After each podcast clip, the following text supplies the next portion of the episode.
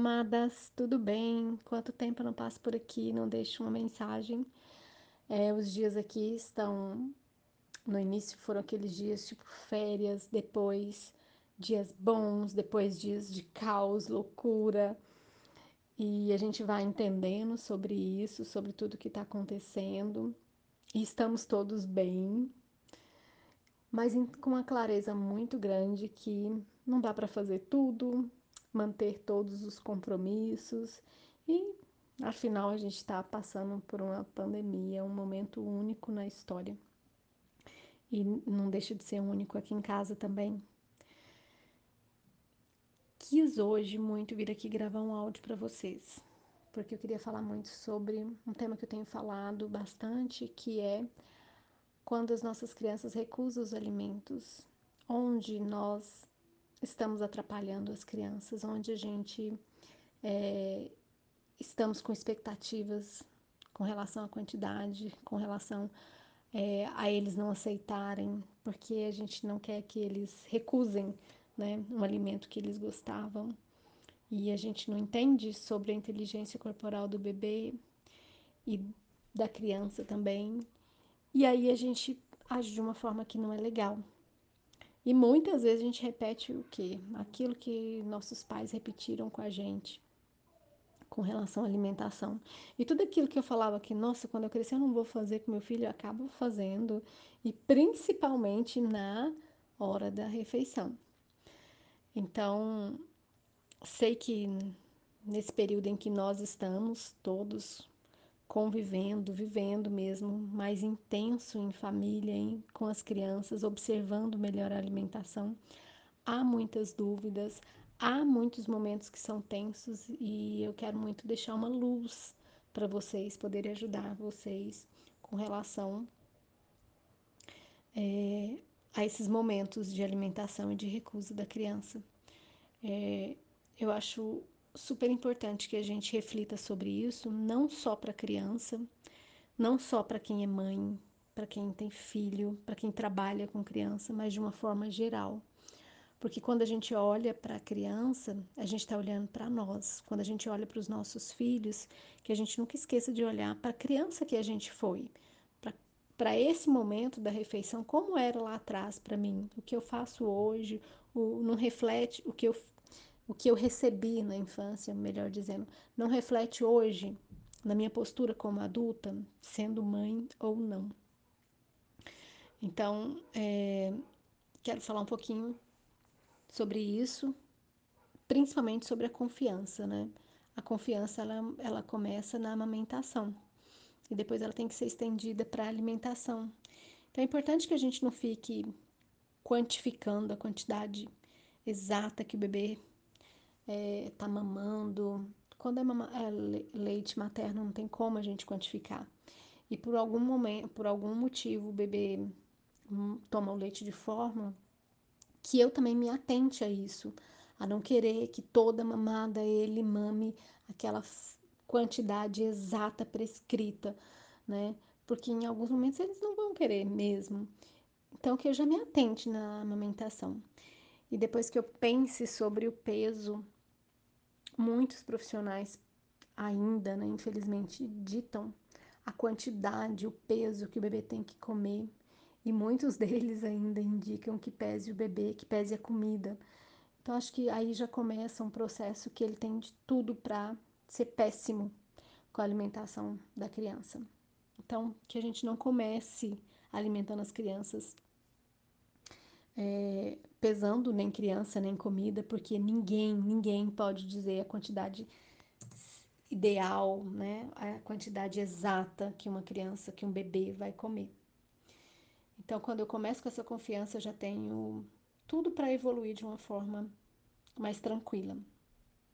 Depois, começa a ter uma fase que a maioria das crianças dizem não. E elas não dizem não só para o alimento, elas precisam dizer não para uma série de coisas e umas de, uma delas é para os alimentos. E aí ele começa a falar: não gosto, não quero, tira. É a criança verbalizando, né? Começando a, a falar e mostrar que ela é um ser para além é, da mãe, né? Um ser onde ela tem voz, então ela vai falar que não gosta da cenoura. E tudo bem se ela disser que ela não gosta da cenoura. A gente muda a forma de oferecer, a gente dá um tempo, a gente pensa nessa cenoura num outro, num segundo momento. Mas eu também não falo, ele não gosta. Eu não começo a rotular um bebê. E aí eu esse bebê vai crescendo e vai ficando difícil. E eu começo a quê? A fazer aquilo que ele gosta, aquilo que ele ama, eu não deixo faltar em casa. Ah, ele gosta de tomatinho cereja, brócolis e cenoura.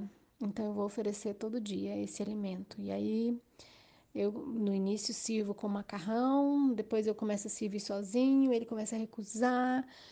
E eu vou ter sempre na minha geladeira cenoura, brócolis e o que ele gosta, somente o que ele gosta. Enquanto eu deveria proporcionar para ele que ele não tenha esse alimento todos os dias, que ele tenha outros alimentos que eu diga hoje não tinha no mercado, a mamãe comprou outro alimento. Possibilitar novas formas do bebê, da criança, experimentar outros alimentos, porque eu posso fazer com que ele enjoe até daquele alimento que ele tanto gostava. E aquilo que vira todo dia rotina, perde a graça. Então eu acabo reduzindo esse paladar a muitas vezes dois, três alimentos. É importante a gente falar também sobre é, o ambiente em que a criança come. Né? Muitas vezes a gente vê famílias que falam o tempo todo da criança. O pai e a mãe, o assunto quando o pai chega do trabalho é o que?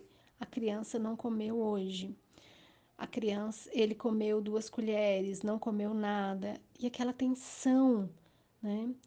E uma outra coisa também que é muito que eu observo muito é as famílias, é falar para a família, né? No telefone você fala com a mãe, fala: "Ai, não tá comendo nada, hoje não quis comer isso. Ai, não tá comendo, ontem não comeu nada". Então assim, a gente fala muito, a gente verbaliza muito na frente da criança que ela não come nada, que ela é ruim para comer, então, a criança está nos observando o que a gente fala. Você pode até achar que ela não come o suficiente para você, mas você não pode falar, não pode rotular, não pode ser assunto da refeição. E aí eu começo a achar que ele não gosta, que não quer, e além de tudo, eu falo isso para ele. E a criança começa a colocar na cabeça dela mesmo, aos dois anos de idade, que ela não é boa para comer. Então, se as palavras têm poder, imagina, uma palavra, uma frase repetida pelo meu pai, pela minha mãe, pela minha avó, pela minha babá, por quem está próximo de mim. Então, o que a gente fala é muito poderoso. Principalmente nós, mães, o que a gente fala tem um poder sobre nossos filhos. A gente precisa se atentar as nossas falas. Então, é, outro ponto super importante de falar é sobre insistir verbalmente para que a criança experimente algo novo. Eu posso oferecer, mas tudo que vira insistência fica pesado. Tudo que vira insistência tem um peso. Então eu não insisto para uma criança de 3, 4, 5 anos comer um brigadeiro, comer um doce, mas eu insisto que ela precisa experimentar a cenoura. Existem outras formas de fazer a criança experimentar que não falando para ela. Que ela tem, tem, tem, come, come, come, experimenta, experimenta. E existe também outro, outro ponto que é não só falar, mas também forçar. Forçar para que a criança coma. E, e há famílias que forçam mesmo, que abre a boca, que fala, experimenta, tá bom, e você tem que comer. Ou fecha o olho e põe a colher e, e a criança perde a confiança. Você já pensou que, que, que coisa mais séria é isso? Você perder a confiança nos seus pais? Eu sei, gente, ninguém faz isso é, por maldade. Eu quero que meu filho perca confiança em mim. Não. A gente faz isso por desespero, por não saber como conduzir, por achar que é assim, pelo lá na infância alguém ter feito com você, por achar que seu filho vai ficar doente. E, na verdade, quanto mais eu faço isso, mais eu distancio meu filho da confiança em mim. e de querer experimentar algum alimento. E outro ponto é enganar, né?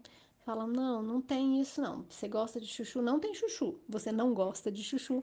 Não tem chuchu aí não. E aí a criança vai e come o chuchu. Mais uma vez, eu sei que a gente faz isso por desespero, mas existem outras formas mais honestas para com a criança de colocar o chuchu, de fazer o que ela gosta, de transformar esse chuchu, ou de até respeitar a criança e não querer experimentar esse chuchu, mas experimentar uma outra, um outro legume. Então, é, é disso que eu estou falando, desse não deixar os filhos perder a confiança nos pais. E outra coisa é oferecer também alguns alimentos. É, como eu estou desesperada que a criança não come, não come, não come, eu acabo oferecendo para ele o quê? Ah, já que não está sem comer, eu vou oferecer uma bolacha, um iogurte, um salgadinho de pacotinho, porque não comeu, então pelo menos come isso e fica de barriga cheia. E as crianças são espertas, o paladar dessas coisas viciam o paladar mesmo, e a criança acaba que ela não quer comer a comida, né, os legumes, as frutas, porque ela acaba se acostumando com isso e sabe que ela vai ter esses alimentos em casa. Outra coisa também que os pais fazem muito, é, bem década de 70, mas ainda atual, né, porque a gente repete os comportamentos dos dos nossos pais é guardar o prato de comida para que a criança possa comer quando ela tiver fome. A criança foi ali, deu duas ou três garfadas no prato e aí diz para ela: Você não quer mais? Então vou guardar. Põe no micro-ondas ou dentro do forno e guarda aquele prato para ela comer mais tarde. E aí, às duas da tarde, a criança está com fome e ela tem aquele prato de comida para comer. Então, será que não foi suficiente para ela essas duas ou três colheres? Será que ela não teve um lanchinho, alguma coisa antes do almoço? E como que funciona na cabecinha da criança que tem que comer um prato às três da tarde de arroz e feijão e legumes? Funciona como uma punição. Então, observar esses pontos que a gente que eu acabei de citar agora e colocar em prática porque se a gente não pensa nisso, a gente leva a criança a ter sérios problemas. Um outro ponto também que eu falei hoje é sobre a criança não ter oportunidade de experimentar outras comidas e a gente rotula tanto e fala tanto que ela não come e não, a gente não dá a chance para ela experimentar outras comidas, porque a gente já sabe que quando sair de casa ela vai dar trabalho, então eu costumo levar tudo de casa. Eu vou para casa da sogra, eu levo a comida. Eu vou para um restaurante, falar, ah, eu tenho medo de passar vergonha, eu já vou levar aqui o macarrãozinho dele. Ah, vou para casa da minha mãe, que eu tenho liberdade, que eu vou levar a comida para não correr o risco. Gente, quando a gente faz isso, a gente restringe a criança de novas experiências. Uma criança com vontade de comer, com fome, ela vai comer. Agora, se eu estou acostumada a levar sempre, né? Sim, ela sabe que vou levar. Então ela não vai querer experimentar novos alimentos, novas comidas. E outra coisa também é que às vezes as mães já dizem assim: ah, nem precisa dar é, milho, meu filho não come milho. Deixa a criança falar o que ela não quer. Né? Uma criança a partir de dois anos de idade, uma criança que já fala, passa para a criança a responsabilidade de dizer. Né? Quando alguém perguntar, ah, ele gosta de barrinha de frutas, você diz, pergunta para ele, mesmo que ele não coma barrinha na sua casa. Deixa ele falar. Vai que aquele dia ele quer experimentar.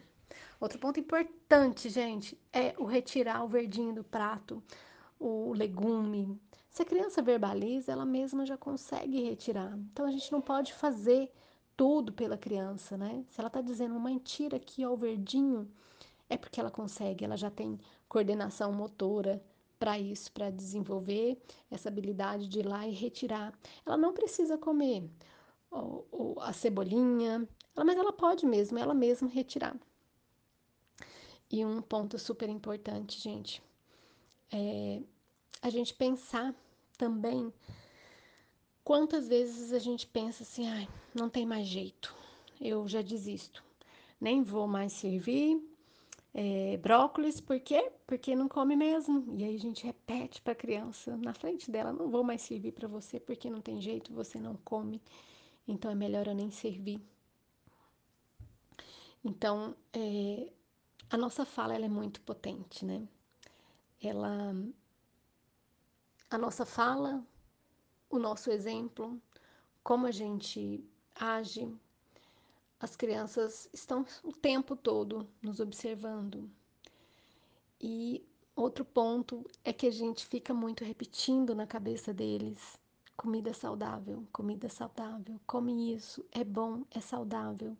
Categorizando a comida né, entre saudáveis e não saudáveis, e as crianças começam a ter birra de comida saudável, porque é essa que a gente fala, é essa que a gente insiste para que eles comam. Então, minhas amadas, é isso.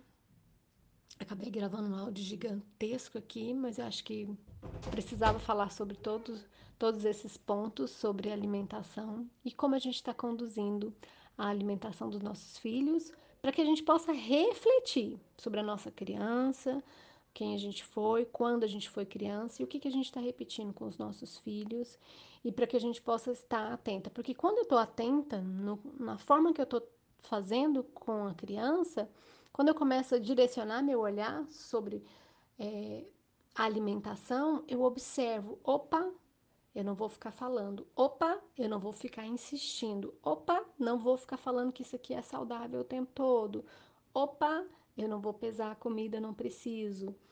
E aí, gente, fica muito leve, fica muito mais leve, porque comer é isso, porque comer em família tem que ser gostoso, tem que ser bom, principalmente para quem está começando, para as nossas crianças. Nós adultos sabemos que a gente precisa comer, o que a gente precisa, como a gente precisa, a gente sabe. A gente pode até fazer errado, mas a gente sabe. Agora as crianças não. Agora imagina todas essas tantas frases que eu falei aqui do que acontece, tantos esses exemplos, somado a um ambiente tenso, somado a choro, somado a momentos de tensão durante as refeições que podem acontecer café da manhã, almoço e jantar. Então vamos pensar nisso e trazer mais leveza para com as nossas crianças e para com a gente. Um beijo bem grande para todo mundo.